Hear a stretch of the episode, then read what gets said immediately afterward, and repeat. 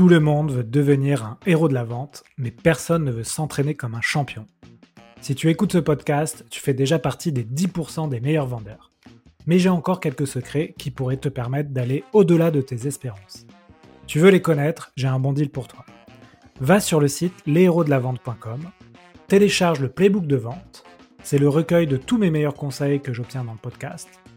Fonce les découvrir et tu auras les fondamentaux pour progresser à vitesse grand V et rejoindre le cercle très fermé des héros de la vente. J'ai rajouté un conseil à la fin du playbook, en bonus, qui est pour moi le secret ultime que tous les vendeurs voudraient connaître. Ce podcast vous est proposé par celle-ci. Celle-ci, c'est la solution française pour piloter votre croissance clé en main.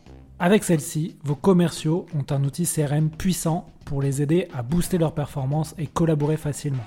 Vous pourrez aussi utiliser celle-ci avec vos Customer Success pour fidéliser vos clients en toute sérénité, avec votre marketing pour créer des campagnes ciblées, et aussi avec votre finance pour facturer vos clients en un clic et bénéficier d'une visibilité sur votre trésorerie. Celle-ci, c'est vraiment un outil évolutif qui accompagne les TPE et les PME dans leur croissance alors si vous êtes à la recherche d'un outil collaboratif complet, n'hésitez pas à demander une démo sur go.celsi.com. Bonjour à tous, bienvenue sur un nouvel épisode Les Héros de la Vente. Aujourd'hui, j'ai le plaisir d'accueillir Laurent Alventosa. Laurent, salut. Salut. Salut, salut. Alors, Laurent, euh, tu m'as contacté sur LinkedIn. Euh, je t'avoue, je ne te connaissais pas. Euh, tu m'as expliqué que tu étais spécialisé sur les sujets de vente mais pas que. Et tu m'as expliqué avoir bien approfondi ces sujets-là, notamment, on va en parler, hein, mais autour de la PNL par exemple, et avec des approches vraiment très innovantes par rapport à ce qu'on a, l'habitude de, voir, d'écouter, de dire dans, les podcasts ou sur les posts LinkedIn. Donc ça m'intéressait, ton approche m'intéressait. Donc on va parler de tout ça. Mais avant ça, est-ce que tu peux te présenter aux auditeurs qui ne te connaissent pas? Ok, eh ben, moi je m'appelle Laurent Alventosa. Aujourd'hui, je gère des équipes euh, de vente, majoritairement des closers et des setters. J'ai aussi un centre de formation, je suis conférencier, euh, je fais de l'audit en entreprise et j'ai écrit un livre, Maîtriser l'art de la vente. Ok. Alors juste, euh, ça m'intéresse de te poser juste une question sur la partie, tu formes des closers. Euh, j'ai invité un formateur justement qui formait lui aussi des closers et je t'avoue, je savais pas, enfin, je, sais ce que c'est un closer, mais je ne savais pas qu'il y avait effectivement un monde euh, qui était celui de l'infoprenariat où les commerciaux s'appelaient des closers. Euh, pour moi, un closer, c'était n'importe quel commercial qui allait closer une vente, mais en fait, non, c'est vraiment propre à l'infoprenariat. Est-ce que tu peux nous en dire quelques mots, notamment pour les gens qui, eux aussi, ne connaissent pas forcément ce monde-là? Donc, closer, ça vient de l'anglais to close. Donc, to close, c'est conclure. Donc, le closer, c'est vraiment la personne qui va accompagner son prospect sur les derniers mètres. Le closer, c'est un peu comme euh, pour le foot, c'est un peu le, celui qui va marquer le but. C'est-à-dire que le, closer accueille des gens qui ont suscité un intérêt, qui ont une intention qui demandent des informations et il les guide jusqu'à la conclusion de la vente. Donc, concrètement, un closer ne prospecte pas. C'est en ça que c'est différent par rapport à, un commercial classique, euh, où le commercial classique, lui, va aussi avoir toute une partie de prospection, euh, d'acquisition que n'a pas le closer. Mais c'est propre à ces fameux tunnels de vente. Donc, tu vois une vidéo sur YouTube où quelqu'un te propose, une formation, tu cliques dessus, tu vas jusqu'au bout, et là, tu vas tomber avec quelqu'un euh, au téléphone qui va t'expliquer la formation et qui va te closer. C'est bien ça, hein, si je comprends bien. Ouais, euh, c'est exactement ça. En fait, le, closer, c'est le dernier maillon, c'est le maillon humain qui vient transformer la vente. Donc le principe, c'est qu'avant le marketing digital ce soit et réchauffer le prospect, lui susciter l'intérêt et commencer à créer une vraie relation avec ce, prospect-là. Et ce prospect-là, au moment d'acheter des offres qui sont majoritairement des offres transformationnelles, donc des accompagnements et des formations, et surtout des offres avec un, certain prix, ça commence aux alentours des 1500 euros, mais il n'est pas rare de, de, vendre des formations à 10, 15, 20, 30 000 euros 30 000 euros. Donc, au moment de passer à l'action, forcément, le prospect, pour vaincre sa réticence de dernière minute, a besoin d'échanger avec un humain et c'est là que le, que le closer intervient. OK, parfait. Bah, écoute, merci pour, euh, cette explication. Alors aujourd'hui, on va parler de de taux de transformation et justement taux de closing et toi, tu m'as expliqué en préparant l'épisode que tu avais vraiment inventé une méthode qui te permettait d'augmenter, heu, de 50 heu, tes taux de transformation, notamment en, heu, comprenant et en agissant sur les mécanismes de prise de décision et donc, heu, 1 question, pourquoi tu tu voulais, heu, me parler de ce sujet, de cette méthode, j'imagine parce qu'elle marche, mais peut-être que tu as d'autres raisons aussi? En fait, moi, j'ai, fait toute ma carrière dans la vente. J'ai commencé il y a bien longtemps avec un un bac pro, et un BEP vente. Ensuite, heu, bah, j'ai fait mes études, j'ai vendu des vendu des voitures, heu, j'ai fait de la vente sur salon, j'ai fait de la vente en porte-à-porte, heu, j'ai fait de la vente par téléphone, j'ai fait tout type, tout type de vente et à chaque fois, je remarquais qu'il y avait les mêmes erreurs et les mêmes, les mêmes croyances en fait que, que tous les vendeurs ont, qui se répétaient, qui se répétaient, qui se répétaient. Et euh, je me suis rendu compte qu'en fait, la vente, c'est pas si ouvert que ça. Il n'y a pas tant d'ouverture à la nouveauté. Et je me rendais bien compte qu'il y avait, euh, y avait un problème, un problème de qualité perçue par, euh, le, client. C'est-à-dire que bien souvent, le client, si on lui met vraiment une grosse pression commerciale, on va dégrader l'expérience client.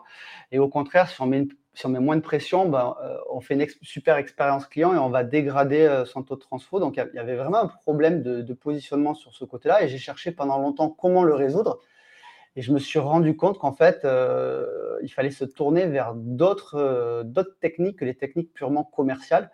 Et c'est là que j'ai commencé à mettre tout ça en place. Et je me suis rendu compte qu'en fait, c'était possible non seulement pour le vendeur d'augmenter son bien-être, son plaisir, de faire vraiment des super appels où il se, où il se régale. Pour le côté client, d'avoir une expérience commerciale extraordinaire et surtout grandement différenciante. Et la finalité de tout ça, bah, c'est que ton taux de transformation, il, augmente énormément. Voilà, et tu voulais aussi m'expliquer que aujourd'hui, on parle beaucoup soit de techniques de vente qui sont, on va dire, un peu vieillottes, qui en tout cas qui ont été utilisées euh, pendant vraiment de nombreuses années et qu'on continue à, à, utiliser alors que c'est un peu la vente à l'ancienne. Ou alors soit on a un autre courant hein, qui est plutôt, euh, d'ailleurs celui d'où je viens, c'est plutôt un peu les startups, etc. Où on va apprendre des techniques un peu de vente à l'américaine, mais tu me, tu me disais que euh, ce n'était pas forcément les plus adaptés. Est-ce que tu peux, euh, d'abord, on, parle du sujet technique de vente à l'ancienne et ensuite on parle un peu de ces techniques de vente à l'américaine et pourquoi c'est peut-être pas forcément les plus adaptés au business en France Ok, ben, par rapport aux techniques de vente euh, à l'ancienne, euh, moi j'ai constaté que ce que j'avais appris quand j'étais apprenti vendeur euh, dans les années 90 et ce que même moi je, transmettais en tant que formateur quand j'étais formateur chez Orange, en fait c'était à peu près pareil, c'était toujours un peu un peu toujours les mêmes méthodes qui reviennent. Le son casse, la pyramide de Maslow, le, le, disque, tout ça, c'est un peu, euh, ça revient un peu systématiquement. Les techniques de euh, l'entonnoir, faire dire oui plusieurs fois à son prospect. Euh, la technique du j'annonce mon prix puis silence le premier qui parle a perdu. Voilà, toutes ces techniques, toutes ces techniques de vente, en fait, elles, c'est toujours un petit peu, c'est toujours un petit peu les mêmes. Elles ont des bons côtés. Pour moi, c'est des, excellentes bases pour passer de je ne suis pas vendeur à je commence à être un vendeur rapidement euh, opérationnel. C'est ce qu'on pourrait appeler le 20-80 de la vente. Mais après, quand tu veux aller chercher euh, dans des ventes très complexes, avec des, euh, des, prospects qui ont des croyances et qui ont des blocages difficilement ancrés, quand tu vas aller chercher les 20% de, de, perf et les 20% d'élite, eh ben, ces techniques, elles sont vite, vite limitées. Et elles sont encore plus limitées quand tu as affaire à des prospects fortement éduqués. Je prends un cas classique, si tu dois t'adresser à ben, un dirigeant commercial français, si tu arrives avec euh, tes gros sabots, euh, euh, avec tes questions d'alternatives, et que tu lui annonces le prix, tu laisses un silence et que tu lui fais dire oui cinq fois, ben dans son cerveau, directement, il va avoir une alerte. Il va dire tiens, il veut me closer, il me fait des techniques, et du coup, ça, ça ne va pas fonctionner. Donc ça, c'est le premier truc sur les techniques à l'ancienne, c'est que si elles ont bien fonctionné, si elles permettent à des débutants de performer rapidement, elles ne permettent pas d'aller chercher euh, des auto-transformations, elles ne permettent pas euh, d'être suffisamment armées pour euh, du public éduqué et très éduqué et très haut de gamme. Oui, tu me disais que effectivement ces techniques un peu des, cinq oui, de l'entonnoir, de du premier qui parle a perdu, finalement, tu as, des preuves scientifiques, notamment dans les neurosciences, qui montrent que ça ne fonctionne pas dans un certain environnement. Bah, exactement. Si je prends le, si je prends le, cas classique du silence-silence ou chute-chute, le premier qui parle a perdu. Qu'est-ce qui se passe d'un point de vue, euh, point de, vue neurosciences? C'est simple, notre cerveau, il a plusieurs parties, il est constitué de plusieurs parties. Une partie située devant notre front, derrière notre front, le lobe préfrontal, c'est l'intelligence logico-mathématique. C'est avec cette partie de ton cerveau que tu, que tu euh, résous des problèmes compliqués. Euh, c'est vraiment l'intelligence de la réflexion. Sauf que cette partie-là, qui est une sorte de super calculateur, elle calcule très lentement. Elle n'est pas capable de prendre des décisions rapidement. Elle, est capable de driver des gros calculs, mais lentement. Au contraire, si tu es juste derrière ton oreille, tu as le, cerveau, euh, le cerveau limbique, qui lui est le siège des émotions. Le siège des émotions, c'est un peu tout l'inverse du cerveau préfrontal. Lui, faut pas lui demander de résoudre le théorème de Pythagore. Il peut, résoudre, peut résoudre que des problèmes simples. Mais il peut le faire le claquement de doigts, en quelques secondes. Et ce qui se passe, c'est que quand tu annonces ton prix, que tu laisses un silence, en fait, toi, ton intention en tant que vendeur, c'est faire réfléchir la personne. Du coup, tu vas le lancer dans une réflexion qui sont qu'est-ce que je dois dire, la personne elle va avoir ce qu'on appelle en PNL un processus interne. C'est-à-dire les, phrases qu'elle va se, dire. Qu'est-ce que je dois dire? Qu'est-ce que je dois répéter? Elle va tester les questions. Non, je dis ça. Oui, je dis pas ça. Et donc, en fait, tu vas la lancer dans un processus psychique de réflexion. Et c'est complètement, paradoxal parce que toi, tout ce que tu lui demandes quelques temps après, c'est de prendre une décision. Et c'est justement parce que tu as créé des heures de parcours et que tu as impacté son cerveau préfrontal qu'à la fin, il te sort l'objection qu'on connaît tous, à savoir je veux réfléchir. Et ça, c'est vraiment, euh, ça, c'est vraiment une, croyance qui est fortement ancrée euh, chez les, chez les sales et qui a une explication vraiment très, très simple euh, d'un point de vue, d'un point de vue neurosciences. Moi, au, contraire, je, fais partie d'une autre école, c'est que quand j'annonce mon prix, au contraire, juste après annoncer mon prix, je vais poser une question euh, à la personne qui a totalement rien à voir avec le prix. Une question euh, vraiment pour la déconnecter de ce mécanisme de, réflexion. C'est un peu comme si je faisais un, reset. Je lui dis le prix, je fais un reset, j'efface l'impact négatif du prix, je lui pose une question qui reset et ensuite après je la projette dans un truc hyper positif pour à ce moment-là impacter le cerveau limbique et la pousser, euh, et la pousser à l'achat. Est-ce que tu as un petit exemple? Par exemple, euh, je sais pas, tu tu veux me vendre, euh, une formation, euh, tu me dis que c'est, 2 000 la journée et ensuite c'est l'idée c'est de quel type de phrase que tu peux donner? L'idée, c'est déjà, annoncer le prix dans une sorte de de pic émotionnel. L'intensité émotionnelle, il faut voir ça comme, une sinusoïde. Elle monte, elle descend, elle monte, elle descend, et ça peut, ça peut aller très vite. Donc déjà, la première chose, c'est petit à petit guider son prospect et l'associer à des états hyper positifs, à des émotions hyper positives, jusqu'à temps qu'elle soit à un haut niveau émotionnel. Au moment où elle est sur un haut niveau émotionnel, euh, lui annoncer le prix. Ensuite, tu posais une question qui a plus ou moins rien à voir avec le prix, surtout pas une question du type qu'est-ce que vous en pensez? Parce que ça, c'est vraiment le pire, parce que ça, impacterait directement le cerveau limbique. Mais une, question qui peut euh, absolument rien avoir. Ah tiens d'ailleurs, euh, c'est ça que vous vouliez faire. Euh, ah ben c'est ça correspond à votre objectif, c'est ça que vous voulez qu'on vous délivre. voilà. Ou tiens, dites-moi au final, est-ce que vous avez un chien ou un chat? En fait, peu importe du moment à ce moment-là, tu viens couper le, tu viens couper la réflexion et que immédiatement après, justement, tu relances, tu relances, tu la relances dans un flot, euh, dans un flot émotionnel positif. Ok, parfait. Avant de parler des techniques un peu à l'américaine, tu me disais que toi, euh, au-delà des, de ces méthodes traditionnelles de vente, euh, donc par exemple Maslow, son cas, etc., toi, tu utilisais plutôt L'énéagramme, euh, est-ce que c'est ce que tu viens de me dire ou c'est encore euh, autre, autre chose? Non, euh, l'énéagramme, c'est un, outil, à la base, c'est un outil qui, a été, qui serait inventé par les Mésopotamiens. Donc, c'est un très, très vieux outil, c'est 3000 ans avant, avant Jésus-Christ.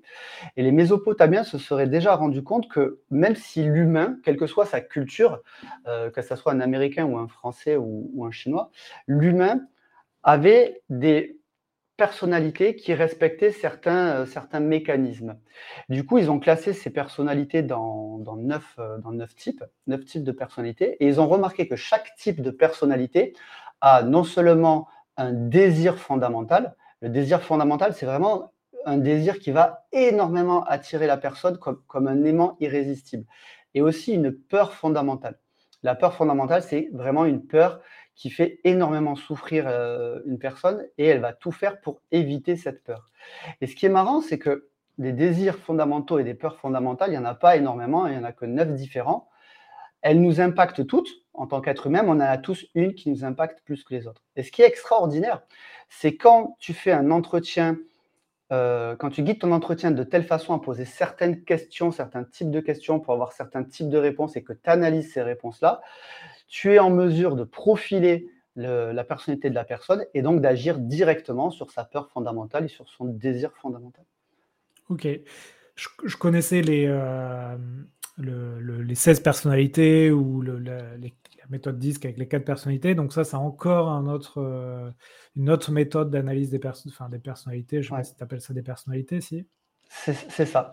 Et euh, ça, c'est vraiment le premier step de l'énéagramme parce qu'après, l'énéagramme, au-delà de neuf personnalités, l'énéagramme, tu as trois motivations, tu as trois sous-types ou sous-personnalités. Et donc, en fait, chaque motivation, chaque sous-type va venir amplifier ta personnalité de base ou au contraire l'atténuer. Et donc, ce qui te fait un total de 27 personnalités, euh, de 27 personnalités possibles. Ok, tu as 27. ok, pas mal. faut le retenir. Hein. Est-ce que tu peux me donner un exemple, euh, je sais pas, d'une personnalité euh, Tu vois, par exemple, moi, je, le disque, euh, l'exemple du, bleu, qui est très méticuleux, etc., qui a peur du risque. Est-ce que tu peux me donner un exemple comme ça, un ou deux exemples? Ouais, bien sûr. Alors déjà, ce qu'il faut savoir, et c'est pour ça que je trouve que le disque va avoir des limites. et ça, c'est plutôt un point de PNListe. C'est que chaque comportement euh, euh, est, motivé en fonction de son contexte. Si on prend le cas du bleu de la prise du risque, peut-être que euh, dans ta vie professionnelle, tu auras tendance à, prendre des risques, à aller de l'avant et à développer dans ce contexte-là, alors que dans ton contexte de vie personnelle, au contraire, tu auras plutôt une, position plutôt, plutôt sécurité plutôt, et plutôt stratégique. Maintenant, pour te donner un exemple de, de PNL, euh, tu as par exemple le type, euh, par exemple le type 7, qu'on pourrait appeler l'épicurien. La, peur fondamentale du type 7, c'est la privation de, liberté et d'expérience. Donc le type 7, c'est quelqu'un qui va vraiment marcher euh, au feeling, au plaisir, à la découverte. C'est quelqu'un qui va avoir une énorme soif d'apprendre, mais qui va se lasser relativement rapidement. Donc ça, euh, c'est une personnalité de type 7. Très bien. Ouais, je vois là euh, sur, euh, sur Google les différents types. Ok, perfectionniste, battant, romantique, observateur, loyal, protecteur, médiateur, épicurien, altruiste. Ok, très bien. C'est ça. Top. Bah, écoute, c'est hyper intéressant. J'irai découvrir l'énéagramme et m'auto-former. c'est vraiment hyper intéressant. Je t'invite aussi à aller, surtout à aller découvrir les sous-types parce que souvent les gens forment l'énéagramme te disent Ouais, moi je connais l'énéagramme, les neuf personnalités de l'énéagramme, mais peu connaissent euh, les sous-types. Les sous-types, en gros, c'est ou sous-type survie, ou sous-type tête à tête, ou sous-type social. Euh, et le sous-type, c'est vraiment ce qu'il y a de plus facile à profiler quand on commence à s'intéresser à l'énéagramme. Et c'est ce qui va te, permettre d'obtenir les, résultats les plus rapides. Pour, te donner un exemple, imaginons, moi, je fais du sport. OK, faire du sport. Ça, c'est mon comportement. Maintenant, qu'est-ce qui me motive? Quelle est mon intention à faire du sport? Si, premièrement, je fais du sport parce que euh, je me dis que je vais éviter des maladies et je veux me défendre en cas d'agression. Donc ça, c'est une motivation survie. Si je fais du sport et que ma motivation, c'est d'être le plus beau, d'être le plus fort, euh, d'être le meilleur, d'être champion olympique et de prouver ma supériorité ou d'être le plus attirant physiquement, ça, c'est un instinct tête à tête. Si par exemple je fais du sport parce que mes copains euh, tiennent à moi et que mon équipe a besoin de moi et que ça permet au groupe d'être plus fort et que ma présence aide, etc., etc. Tout ça, ça va être un instinct euh, de l'instinct social. Et ça, c'est extraordinaire quand tu commences à le découvrir Parce que tu comprends que tes prospects, en dessous de la structure de surface de la communication, quand tu commences à leur poser les questions pour leur introspection, tu arrives vraiment à trouver quel est le déclencheur, quelle est l'étincelle qui a, qui, a, qui a drivé la personne.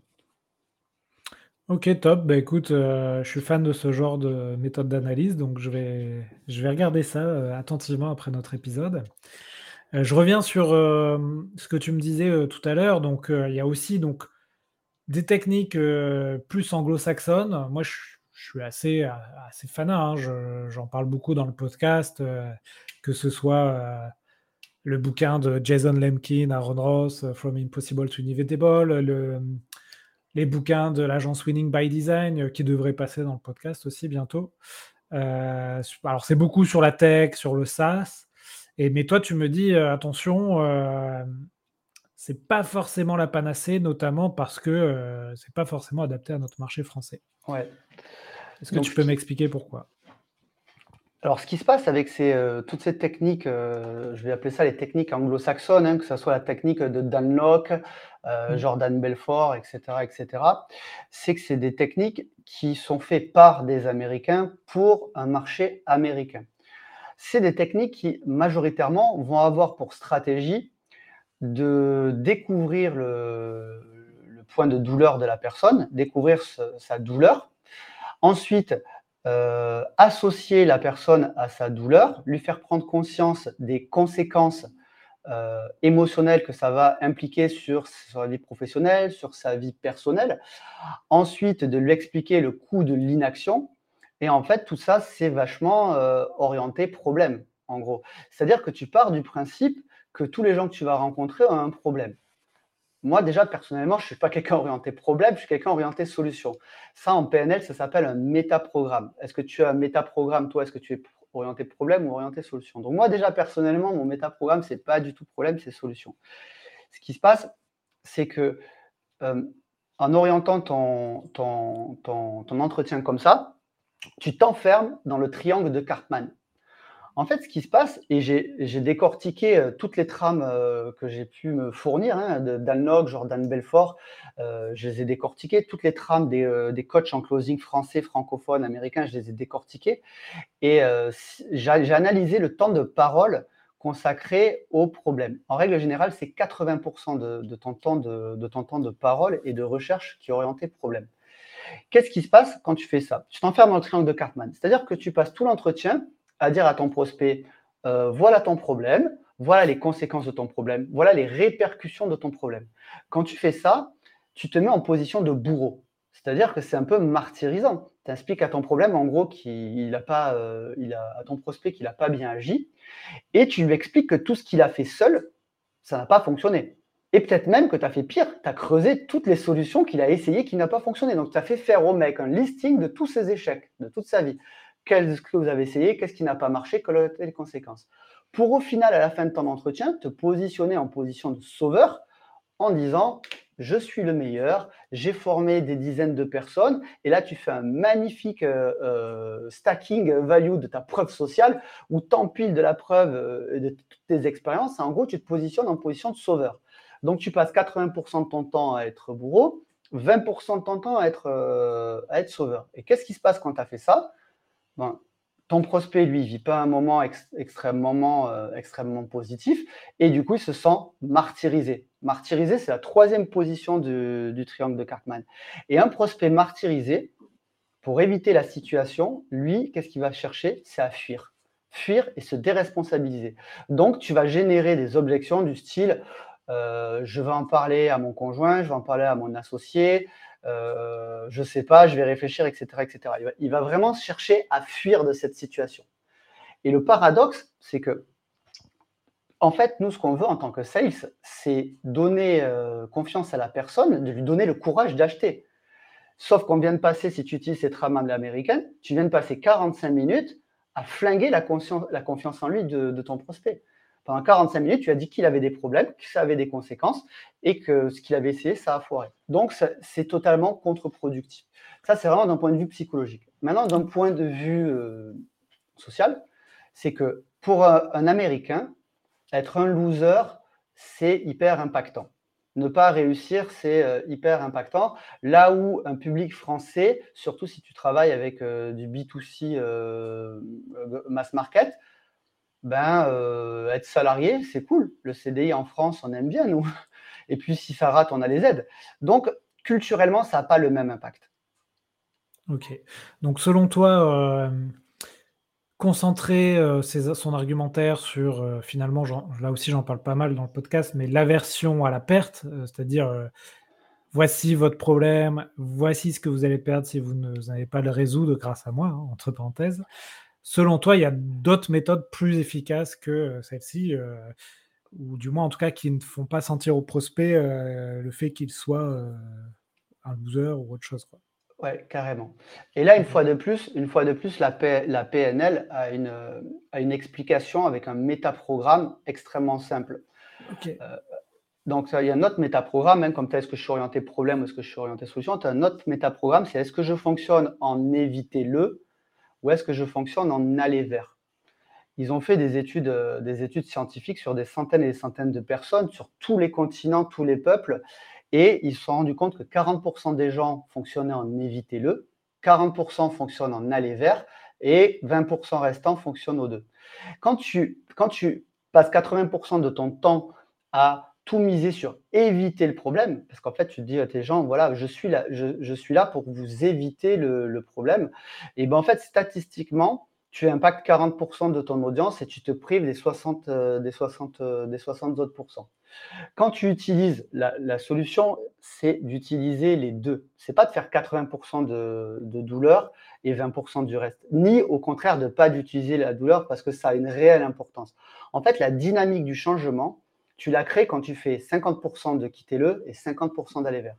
C'est comme si tu avait en évitez-le, c'est comme si tu avais des, euh, des, lions que tu lâches euh, derrière ton prospect. Donc, euh, il va éviter cette douleur et il va se mettre en action, il va courir. Et que de l'autre, côté, avec le aller vert, tu mettais une sorte d'hyper aimant, hyper puissant qui va l'attirer. Et c'est parce que tu fais une force de, de, répulsion et une force d'attraction que tu crées une dynamique de changement et un passage à l'action immédiat. Pour, pour bien vous expliquer en 30 secondes le métaprogramme Évitez-le et allez vers, je prends toujours l'exemple des chaussures. On a tous plus ou moins de paires de chaussures, certains beaucoup plus que d'autres d'ailleurs. Et si tu réfléchis, tu dis, tu visualises ta garde-robe, tu dis combien de paires de chaussures je les ai achetées pour éviter un problème? Combien de paires de chaussures j'ai achetées parce que j'avais réellement mal aux pieds, réellement froid, réellement les pieds mouillés Et donc ça, c'est évitez-le.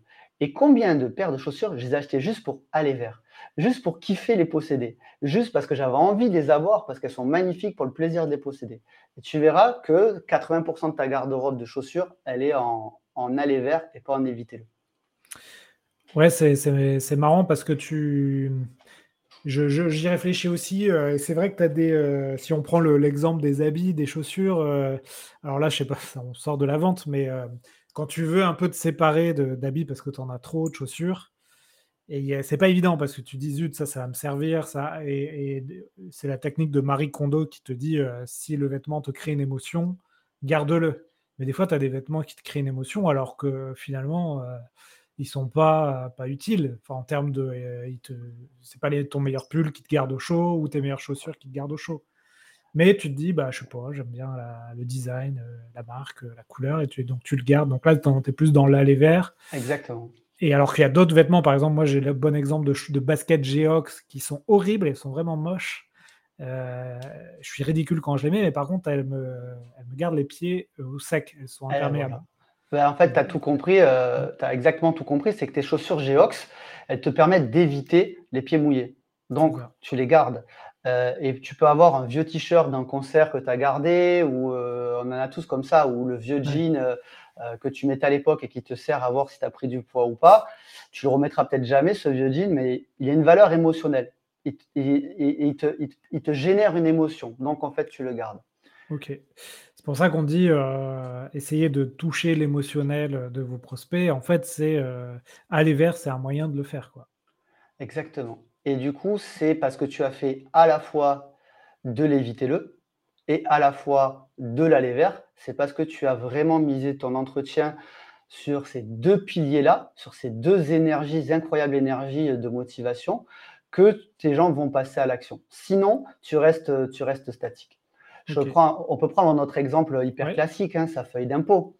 On a tous parfaitement conscience du problème. Tu as ta feuille d'impôt, il faut la remplir. Ça ne te fait pas plaisir. Tu sais très bien qu'on va être les conséquences du problème, à savoir euh, majoration, euh, stress. Par contre, si au moment de remplir ta feuille d'impôt, un ami te dit viens, on va voir une expo, ben, si tu n'es pas à la deadline, le dernier jour, à la dernière seconde, tu as 9 chances sur 10 d'aller vers, euh, d'aller vers le, plaisir de, faire ça. Et si il était aussi simple de tout miser sur l'évitez-le, c'est simple, la procrastination n'existerait pas. Il suffirait simplement d'avoir conscience de son problème pour le faire. Mais l'être humain est beaucoup plus compliqué. Ok. C'est pour ça que finalement, quand on dit il y a certains produits, euh, c'est des nice to have et d'autres des must have, et il faut essayer absolument d'avoir des produits must have. Finalement, c'est peut-être pas si clair que ça, parce que je pense à des produits qui sont des nice to have qui font fureur. Euh, je sais pas, euh, par exemple, euh, des AirPods Pro, ça coûte très, extrêmement cher. Euh, c'est pas des must have, enfin, à part pour certaines solutions, ouais. bah, tu peux avoir des écouteurs comme ça qui coûtent 30 euros. Mais en fait, c'est sympa de les avoir. Tu, tu, tu crées de l'émotion, tu as une expérience utilisateur, etc. Bon, je sais pas, j'ai un peu dévié. Je sais pas si l'exemple est le bon finalement. L'exemple est, est, bon parce que si tu prends le cas des, par exemple, si tu prends le cas de, de la marque Apple, mmh. la marque Apple, elle va tout miser sur la vert. C'est vraiment, c'est vraiment, une, vraiment une marque qui ne qui, qui, mise pas du tout sa communication sur je t'évite un problème, c'est vraiment Apple. Il y, a, euh, il y a trois jours de ça, j'ai décrypté la page d'Apple sur euh, avec mes élèves. J'ai décrypté la page de l'iPhone. Et en fait, le but de cet entraînement avec mes élèves, c'était leur dire qu'est-ce qui est une caractéristique, qu'est-ce qui est un bénéfice. Et dans le bénéfice, qu'est-ce qui est un bénéfice tangible et qu'est-ce qui est un bénéfice émotionnel. Et la marque Apple, elle mise tout sur le bénéfice tangible et émotionnel. Quand tu achètes un casque Apple, il y a une partie de toi qui te dit Ouais, j'aurai la classe dans l'aéroport d'avoir des, euh, super écouteurs, je serai reconnu comme quelqu'un à la pointe de la tech, je serai fier d'avoir pu me les payer. Et en fait, c'est ça que tu achètes. Tu n'achètes pas les écouteurs, parce que des écouteurs, euh, tu en as deux fois moins cher qui font pareil. Tu achètes le bénéfice émotionnel exactement. Et donc, euh, toi, tu dis 50-50, euh, euh, si possible, dans la vente B2B. Par là, on parle beaucoup de vente B2B. tu, fais de l'aller vert, tu fais de. Pardon, je sais, aller vert et. évitez-le. Évitez-le, pardon, ouais. Et est-ce que tu as un ordre ou peu importe Est-ce que dans, ce que tu as vu, c'est plus, plus efficace de faire d'abord de l'aller vert, ensuite de évitez-le ou l'inverse? Alors, moi, il faut faire un peu mélanger? Non, il faut surtout pas faire mélanger. Euh, on reprend la sinusoïde. Euh, tu vois, la sinusoïde, tu as vraiment une phase ascendante et une phase descendante. Et généralement, elles sont strictement euh, symétriques. Hein. Quand tu dis sinusoïde, c'est une, courbe, une, courbe de, fréquence, tu vois, elle monte, après elle descend, elle repasse en dessous de zéro, elle est négative, elle remonte, en fait, ça, ça, fait une courbe. Ce qui va vraiment créer la dynamique, c'est de faire un effet de yo-yo. Si tu fais si tu fais un effet de yo-yo trop rapidement, le cerveau n'a pas le temps de comprendre et n'a pas le temps de s'associer à l'émotion ressentie. Donc déjà, le premier conseil, c'est de faire des, périodes très claires et très marquées. Moi, je coach énormément mes élèves à utiliser leur, leur timbre de voix de façon à générer ça. Par exemple, dans la partie du évitez-le, je les invite à avoir vraiment une voix où on remarque que c'est sérieux. Une voix vraiment de cœur, de coffre. Et de marquer, même si c'est saccadé, faire des silences et marquer les arguments. Par contre, dans la période de aller vers, il faut vraiment être super enthousiaste. Il faut vraiment aider son prospect à se projeter, à se projeter dans la joie. Donc, vraiment faire des périodes, des, parties de son entretien très, très, très marquées. Ensuite, j'ai beaucoup commencé, moi, par euh, euh, du, de l'énergie de l'évitez-le pour finir en, aller vers. Et en fait, j'ai remarqué que ce qui marchait mieux, c'était l'inverse. Je t'explique pourquoi. Première partie de mon entretien, euh, première partie de mon entretien, je passe beaucoup d'entretiens à définir un objectif clair avec mon prospect. Donc, je veux vraiment un objectif réalisable, orienté, unique, temporel, optimisé. Je veux un objectif qui tienne vraiment la route, avec des, vraiment, des super critères. Ensuite, je guide mon sujet vers son état désiré. Qu'est-ce qu'il veut euh, vivre? Qu'est-ce qu'il veut rencontrer? Je vais l'associer à son état désiré grâce euh, à une technique de PNL qui s'appelle le VACOG, comme visuel, auditif, kinesthésique, olfactif et gustatif. Donc, je vais l'associer à cet état émotionnellement-là. Ensuite, quand il est au pic, il est vraiment hyper associé. C'est génial, c'est ça que je veux faire. Mais vous m'avez tout compris, M. Alventosa, c'est terrible. Oui, mais avant d'être là, revenons ici et maintenant, au présent. Vous en êtes où? Et là, je vais l'emmener dans un, dans un état euh, présent un peu plus euh, compliqué. Le but pour moi, ça va être qu'il comprenne la différence entre ce qu'il veut obtenir et là où il se situe. Voilà, c'est vraiment le, vraiment le but pour moi, le mindset à avoir, c'est faire comprendre à son prospect qu'il y a une différence entre ce qu'il veut obtenir et là où il se situe. Et euh, quand il aura vu la différence, qu'il aura bien perçu, donc dans cette phase-là, par contre, je, parlerai du problème, bien sûr, mais sans, euh, sans vraiment l'ancrer. Euh, quand il aura bien vu, à ce moment-là, pour le prospect, je lui poserai des, certains types de questions, comme si je lui tendais une perche pour quitter cet état négatif et retourner dans le super état positif de tout à l'heure. Et donc, en fait, comme je lui tends la perche, le mec, il l'a saisi direct. Il connaît même pas le prix en règle générale et il, me fait déjà des signaux d'achat et des intentions d'achat à ce moment-là.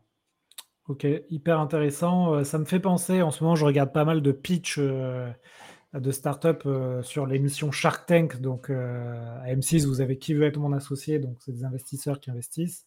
Et je regarde la, partie américaine, la version américaine. Et en fait, je me rends compte que les meilleurs pitch, souvent, ils ont un peu, enfin, ils ont cette, cet ordre-là c'est-à-dire qu'ils vont mettre beaucoup d'énergie, beaucoup d'enthousiasme. En plus, c'est des Américains, et beaucoup de même d'humour au début du pitch. Et à un moment donné, ils vont switcher, comme tu dis, euh, à la partie euh, un peu plus terre à terre, un peu plus finance, un peu plus euh, gagner de l'argent si, si vous investissez en nous, etc. En général, ceux qui arrivent à manier ces deux choses-là, et même peut-être sur M6 aussi, hein, il y en a certains qui arrivent à le faire comme ça, c'est euh, ça, passe bien. Alors que parfois, des, certaines personnes ne font que le, comme tu dis, le éviter-le. Parfois, c'est un peu même euh, limite pathos. Et là, souvent, euh, c'est too much. Quoi. Le, voilà, la difficulté, tu as bien dit, c'est qu'il ne faut pas tomber dans le too much. si, tu, si tu tombes dans le too much, ça devient caricatural. En fait, euh, d'un côté, tu deviens euh, Jean-Claude Covenant, vendeur de photocopieurs. Euh, et de l'autre côté, c'est très relou de passer un entretien avec un humain qui passe des heures à te dire que ce que tu as fait, c'est naze. Il faut vraiment le, faut vraiment le faire dans la, dans la justesse, dans la bienveillance. Faut vraiment bien, bien, bien s'intéresser à la personne écouter énormément, écouter énormément ce qu'elle te dit, faire énormément de reformulation derrière pour créer, créer une relation de confiance. Euh, et, c'est comme ça que tu crées, euh, que tu crées une, bonne dynamique de changement. Mais ça, euh, il existe d'autres professionnels qui l'ont bien compris. C'est le storytelling. Le storytelling et les copywriters, c'est aussi quelque chose qu'ils utilisent beaucoup. Tout allait bien, c'était génial, mais voilà, il m'est arrivé ça. Et là, il t'explique la longue traversée du désert.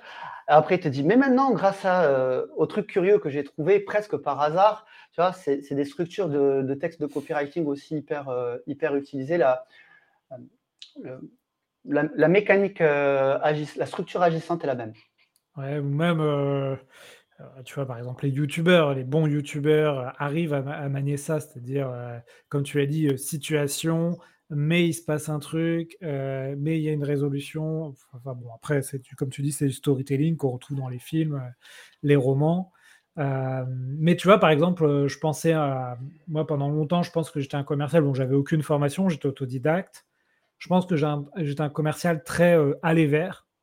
Puis à un moment donné, j'ai eu affaire, notamment quand je me suis spécialisé dans le SaaS, la tech, le B2B, à cette école un peu américaine, exactement ce que tu dis, les pains. Et effectivement, on va te chiffrer tes pains, etc. Alors j'ai acheté hein, des outils, des logiciels où les, les, commerciaux étaient très bons, mais étaient très dans la l'évitez-le. Et des fois, j'achetais un truc et je me disais, effectivement, comme tu dis, euh, je me sentais pas très bien en mode, euh, eh, zut, tout ce qu'on fait, c'est pas très bien. Bon, là, on prend un outil pour améliorer la situation, mais est-ce que ça va aller mieux? Et du coup, au final, ça peut marcher, mais effectivement, tu mets ton prospect dans une situation de, doute, finalement. C'est ça. Et il y a, un autre effet, euh, as un autre effet négatif à tout ça, c'est que la personne en position de vente, hein, le vendeur ou le commercial ou le closer, peu, importe comment on l'appelle, dans tous les cas, c'est un être humain. En fait, tu le mets en déficit énergétique de ouf. Ce qui se passe, c'est que euh, nous autres, les, euh, les, sales, on a un métier où on échoue quand même beaucoup plus souvent que ce qu'on réussit. Euh, quand tu es à 30-40% de taux de, taux de conversion en tant que, que sales, tu es, déjà, parmi les bons, bons, bons sales. Mais même à 30 ou 40%, ça veut dire que tu as une chance sur trois, à 33%, tu as une chance sur trois de réussir et deux chances sur trois de, de rater ton entretien. Il n'y a aucune autre profession où la réussite de ton métier est aussi binaire. Tu prends un pilote d'avion, il ne pose pas un avion sur trois. Euh, tu prends un plombier, il ne répare pas une fuite sur trois. Un boulanger, il ne réussit pas une baguette sur trois. Donc, qu'est-ce qui se passe? C'est que quand tu as des, euh, équipes de vente euh, qui vont faire plusieurs, plusieurs pitchs et plusieurs présentations, ou dans une journée ou dans une semaine, à chaque fois, faire vivre cette expérience à un autre être humain, sachant que l'être humain, on est quand même un animal social, on vit en meute. Et bien en fait, il y a une partie de, toi qui sait que ce que tu fais, c'est pas, c'est gênant. C'est de la manipulation, c'est gênant et c'est pas cool. Mais tu le fais parce que tu es professionnel, il faut le faire. Et bien à chaque fois que tu vas faire ça, tu vas ruiner ton énergie. Si en plus derrière tu te prends un échec, ton cerveau va se dire ok, j'étais un très mauvais être humain, j'ai fait vivre à une autre personne une expérience pas positive, et moi, en plus, je ne suis même pas professionnel, je ne suis même pas payé, je n'ai même pas de prime. Et donc, en fait, le fait de répéter, répéter, répéter ces échecs, quand tu utilises des techniques sur lesquelles tu as beaucoup appuyé sur les pains, ça peut t'emmener vers un déficit énergétique ou un gros burn-out. Ok, top. Là où, au contraire, si tu, euh, si tu as des entretiens où tu trouves des vraies solutions aux personnes, où tu t'intéresses à eux, tu leur fais vivre des super moments, même si tu ne vends pas, ce qui est magique, c'est que la personne, elle va dire Waouh, je passe un super moment, jamais personne ne m'avait parlé comme ça, j'y vois beaucoup plus clair. Et du coup, tu, même si tu ne vends pas, bah, tu auras passé un bon moment et du coup, ça va, ça va te maintenir un niveau d'énergie supérieur. Ok. Donc, si je me permets de, reformuler, de conclure, en fait, euh, un, rendez-vous de vente qui peut être réussi, c'est euh, faire vivre une belle expérience euh, de rendez-vous à son prospect en, en ayant été dans l'énergie, dans l'enthousiasme, etc. Mais à un moment donné, en étant assertif et en exposant un problème existant, et on essaye de faire la conjugaison des deux, tout en faisant les fondamentaux de la vente, c'est-à-dire en posant des questions, s'intéresser à l'autre, euh, identifier le besoin. Euh, écoute, Laurent, on arrive à une quarantaine de minutes d'interview. Est-ce que tu voulais ajouter quelque chose pour euh, conclure le sujet du jour avant de passer aux questions de la fin? Non, mais écoute, euh, voilà, je pense que j'invite, euh, voilà, j'invite tout le monde, euh, j'invite tout le monde à, réfléchir à ce, paradigme-là, à se poser, des questions, à se dire, voilà, moi, en tant qu'entrepreneur ou infopreneur, je veux que mes prospects vivent quoi en, en, appel de vente ou, ou, en one-to-one, hein. mais aussi se dire que on a un autre client, c'est le client interne, c'est ses équipes de vente. Je veux que mes équipes de vente vivent, euh, vivent quoi Donc, euh, vraiment se poser, euh, se poser cette, cette question-là et essayer de trouver une solution où on, générerait vraiment énormément de satisfaction. Moi, ce que j'observe, et je conclurai, je conclurai sur ça, c'est que je ne sais pas si tu connais la pyramide du R en marketing, A-A-R-R, tu vois, avec tous les niveaux. Le dernier niveau de la pyramide du R, c'est euh, referral, c'est les, promoteurs. Et ben moi, j'inverse les deux niveaux entre la transformation et la promotion. C'est-à-dire que moi, mon mindset, c'est je transforme 100% de mes contacts en promoteurs. Je fais vivre à tous mes contacts une expérience différente, extraordinaire. Et mes promoteurs, je les transformerai certains en clients. Du coup, ce qui permet non seulement de, sortir de cette vision binaire du métier de sales, qui est euh, j'ai vendu, super, je suis, je suis, bon, j'ai pas vendu, je, suis mauvais. Il existe, ça fait, un niveau gris. Et en tant qu'entrepreneur, ce qui se passe, c'est que des promoteurs, on n'en a jamais trop. Avant de dépenser des, milliers d'euros dans les régies pubs, moi je dépense plus de, plus de 1000, 1500 euros par jour dans les régies pubs des réseaux sociaux. Euh, les promoteurs, c'est gratuit les promoteurs, c'est eux qui te mettent un pouce, c'est eux qui te mettent un like, c'est eux qui partagent. Et le promoteur, même s'il n'achète jamais, c'est ton promoteur qui fait qu'il va euh, débusquer ton client qui, lui, ne like pas, n'aime pas, euh, ne partage pas. C'est parce que tu as des cœurs, parce que tu as des pouces et des, likes, que ton client idéal va sortir du buisson et va prendre contact avec, toi. Donc vraiment, investissez euh, du temps dans votre parcours client. Réfléchissez à quelle émotion vous générez, quelle vision de votre entreprise vous voulez donner avec ce parcours client-là et investissez dans faire d'abord des promoteurs et après des clients. D'accord et peut-être, euh, finaliser, ça aurait pu être le titre de notre épisode du jour, mais tu me disais: «Les meilleurs vendeurs sont des coachs décisionnels». En fait, tout ce qu'on a dit, c'est pour faciliter une prise de décision? Ouais.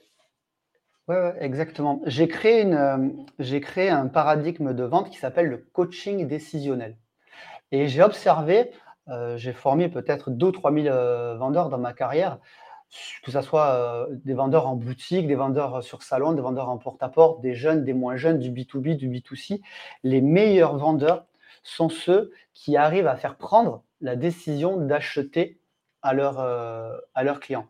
Prendre la décision d'acheter, c'est prendre la décision de changer. C'est-à-dire qu'avant, votre prospect, il n'était pas client et il doit changer pour devenir votre client. Et les, professionnels les, plus aguerris pour créer du changement, c'est les coachs, les thérapeutes et les psychiatres. C'est eux qui génèrent du changement. C'est eux qui arrivent à transformer quelqu'un qui est peut-être malade en quelqu'un qui est, euh, en bonne santé. Le mécanisme de la prise de décision, que tu achètes que tu te dis, tiens, est-ce que je prends une crêpe au sucre ou une gaufre au Nutella? Est-ce que je quitte mon job pour euh, lancer mon business? Est-ce que j'investis? Est-ce que j'investis pas? Est-ce que j'achète des chaussures ou pas? Le mécanisme de la prise de décision, le fonctionnement cognitif du cerveau est exactement le même. Et quand tu sais agir sur le mécanisme de la prise de décision, tu es un meilleur manager parce que tu vas faire prendre à tes équipes la décision euh, de, te suivre dans des projets. Euh, tu es un meilleur parent, parce que tu vas faire prendre la décision à tes enfants de finir leur assiette ou de faire euh, leurs devoirs. Un meilleur conjoint, un meilleur vendeur, tu es un meilleur, tu es un meilleur tout. les meilleurs vendeurs sont vraiment des coachs décisionnels, des gens qui accompagnent une prise de décision. Donc le mécanisme de décision, c'est ça, c'est jouer avec le rationnel et l'émotionnel c'est ça ou je simplifie un peu trop là? Ouais, ouais je vais, t'expliquer en, deux minutes. la prise de décision, les prises de décision faciles, ton cerveau les prend instantanément, tu t'en rends même pas compte. Quelqu'un tape à ta porte, est-ce que je me lève ou est-ce que je vais euh, ouvrir? La décision, elle est instantanée. Par contre, les décisions compliquées, ton cerveau les prend très lentement. Est-ce que euh, je quitte mon CDI pour euh, lancer mon entreprise? Les conséquences sont difficiles et ton cerveau va réfléchir longtemps. Qu'est-ce qui se passe dans tous les cas? Ton cerveau, lui, quand il doit prendre une décision, on va dire comportement A et comportement B, il va d'abord puiser dans ses expériences. Il va puiser dans ses critères, bleu, blanc, petit, rouge, rapide, léger. Il va puiser dans ses croyances. Acheter français, c'est mieux, euh, la terre est plate, euh, enfin, peu importe tes croyances. Et il va euh, puiser dans ses valeurs, sérieux, ponctuel, etc., etc. Et donc, il va, créer, il va puiser dans toutes ses expériences passées pour créer un film totalement fictif dans lequel il va tester le comportement. Exemple, tu es dans ton lit, le téléphone sonne. Comportement A, je me lève. Comportement B, je reste au lit.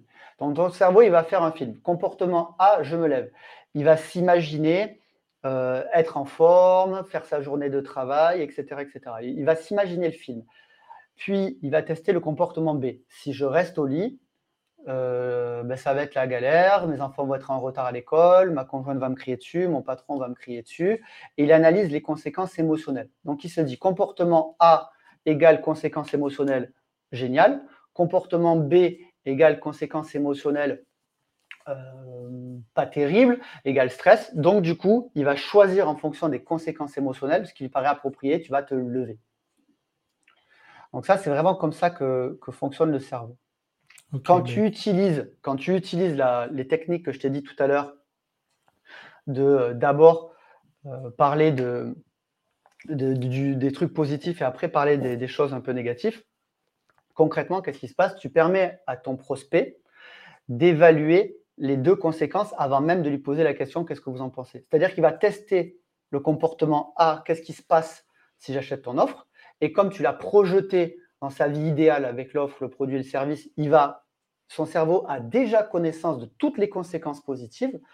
Il va tester le comportement B quand tu vas lui dire mais qu'est-ce qui se passe si tu n'achètes pas et tu en es où dans ton business?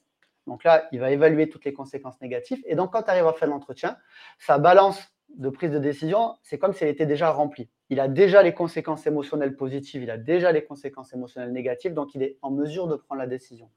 Si jamais il lui manque un des plateaux, s'il n'a pas évalué parfaitement les conséquences des deux comportements, il ne prendra pas de décision, quoi que tu fasses. Ok.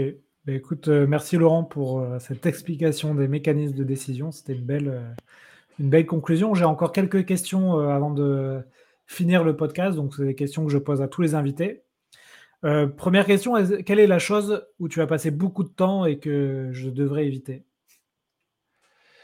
J'ai passé beaucoup de temps à prospecter euh, à la force de mon énergie et pas avoir de vraies stratégies de, prospection, des vrais plans de prospection. En fait, j'ai passé beaucoup de temps à me dire que je devais prospecter et pas à, partir de, de l'autre bout de la chaîne à me dire, OK, quels sont les résultats attendus et par rapport à ces résultats, quels moyens je mets en face? J'ai passé beaucoup de temps, euh, c'est une, des erreurs que j'ai fait, et c'est encore ce que j'enseigne à d'autres de mes élèves qui font un autre métier, qui est le setting, qui est vraiment de la prospection commerciale. C'est vraiment ce que je leur enseigne. Ok, donc euh, pas prospecter euh, sans stratégie. Voilà, avoir un plan, une feuille de route bien, bien, bien élaborée et mettre les moyens en face de cette, de cette feuille de route et pas travailler à la force de, de l'énergie ou travailler attiré par le shining effect ah tiens, on m'a parlé d'un super logiciel, on m'a fait une démo, je suis hypé, je le fais. Voilà, vraiment euh, partir de faire comme si on avait déjà obtenu les résultats et mettre les moyens en face. Ok. Euh, quel euh, changement d'état d'esprit as-tu fait beaucoup trop tard? Bah, En fait, le, le changement d'esprit que j'ai eu beaucoup trop tard, c'est que dans ma carrière de vendeur, je me suis souvent considéré un peu comme un boxeur. C'est-à-dire que j'étais souvent dans une position un peu d'opposition. Euh, par rapport à mon prospect et j'étais un peu un gladiateur. D'ailleurs, on remarque que dans le jargon commercial, le champ lexical du jargon commercial, c'est très martial c'est des cibles, c'est des objectifs, euh, c'est des, euh, des, parts de marché, c'est des conquêtes. C'est très, très, très, très, euh, très, très martial. Et du coup, j'étais dans cette énergie d'opposition, de, de, lutte, d'avancée. Comme en plus j'étais un très, très bon vendeur, je mettais énormément d'intensité énergétique pour être le, le, meilleur et, et, avancer. Et en fait, je me suis rendu compte que le, la vente, c'est plus être un judoka ou un expert en aïkido c'est plus utiliser l'énergie de la personne à bon escient pour, au lieu de se prendre tout l'impact de face, le, faire un pas de côté, le déplacer, se servir de, de sa propre énergie pour la transformer. Et ça, j'ai euh, mis énormément de, temps à le comprendre. Ok. Est-ce qu'il y a une compétence aujourd'hui que tu aimerais développer? Euh, alors moi, je suis, euh, expert en, transformation. Donc mon vrai domaine d'expertise, en gros, c'est on présente, euh, quelqu'un, comment je fais pour le transformer? Ça, c'est mon vrai domaine d'expertise. Ou alors, c'est la prospection, mais la prospection un peu comme un pêcheur à la mouche, c'est-à-dire cibler la bonne personne, aller la chercher précisément et chirurgicalement. Mais je ne suis pas un expert, je suis pas un expert en acquisition de masse c'est pas mon domaine et c'est un domaine sur lequel je dois, euh, énormément progresser. Tu l'as dit en ce début d'interview. Souvent, les gens me connaissent, euh, me connaissent pas. J'ai pas une image, j'ai pas une très grosse visibilité parce que comme tout le monde vient me voir très naturellement avec le bouche à oreille, euh, je ne le développe pas. Et c'est un truc que je dois vraiment développer ma visibilité, mon marketing, mon acquisition de masse. Ok, bah écoute, euh, j'ai fait un épisode sur le personal branding là il y a, il y a quelques temps, donc je, t'invite à l'écouter. Euh, ah, avec plaisir. Pas mal de tips euh, pour faire ça. écoute, on arrive à la dernière question. Est-ce que tu me, as quelqu'un à me proposer pour passer dans le podcast? Ouais, j'ai deux personnes à te proposer. J'ai Alec Henry à, te, proposer, qui a un parcours, euh, qui a un parcours qui est vraiment, euh, vraiment extraordinaire euh, et qui a plein de qui a fait des choses mais vraiment intéressantes et qui est, qui est expert dans, dans, tout un tas de domaines. Donc c'est toujours un super plaisir d'échanger avec lui. Et après, Rudy Somme, qui est, qui est expert en gros, archi, euh, gros euh, et, marketing et qui lui aussi a des tips incroyables pour, pour, pour l'acquisition, pour, pour, générer, pour générer des leads, qui a des anecdotes extraordinaires du temps où il travaillait. il avait des plateformes de voyants par téléphone. Donc, il devait générer des contacts, il devait transformer pour ses rendez-vous de voyants par téléphone. Donc, vraiment, un mec extraordinaire sur ce sujet. Comment tu l'écris, euh, S-O-M. Donc, Rudy Somme et, et, Alec Henry. Ok, bon, Alec Henry, j'ai vu du contenu passer. Je ne connaissais pas Rudy Somme. Écoute, je vais, je vais voir ça sur LinkedIn. Bah, écoute, merci beaucoup. J'espère que ça t'a plu, Laurent. Bien sûr. Je vais arrêter l'enregistrement. Euh, quitte pas tout de suite la page. comme ça, on pourra se faire un petit débriefing. Euh, où est-ce qu'on peut te joindre si jamais on veut bosser avec toi? Donc, euh, ben, je suis facilement joignable sur les, réseaux sociaux. donc, sur mon, sur mon LinkedIn, Laurent, Laurent pour ceux que le sujet de la mécanisme de, prise de décision intéresse, j'ai écrit un livre Maîtriser l'art de la vente euh, que vous pouvez, trouver, euh, vous pouvez trouver sur Amazon, qui va vraiment vous rentrer dans le détail de comment faire pour analyser les profils psychologiques, mieux communiquer et influencer la prise de décision avec l'énéagramme et la PNL.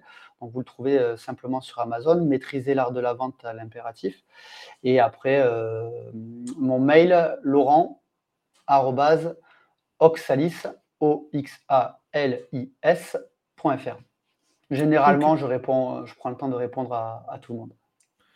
Ok, bah écoute, euh, merci encore Laurent pour ta dispo. Euh, j'espère que l'épisode vous aura plu. N'hésitez pas à partager le podcast sur vos plateformes favoris. Maintenant, je l'ai mis sur toutes les plateformes. Maintenant, vous pouvez le trouver euh, où vous voulez.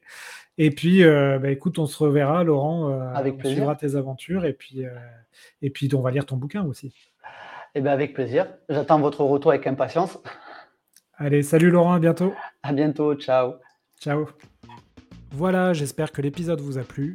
Si vous voulez continuer à approfondir ces sujets, retrouvez sur le site l'ensemble des podcasts et également la newsletter Les Chroniques de la Vente.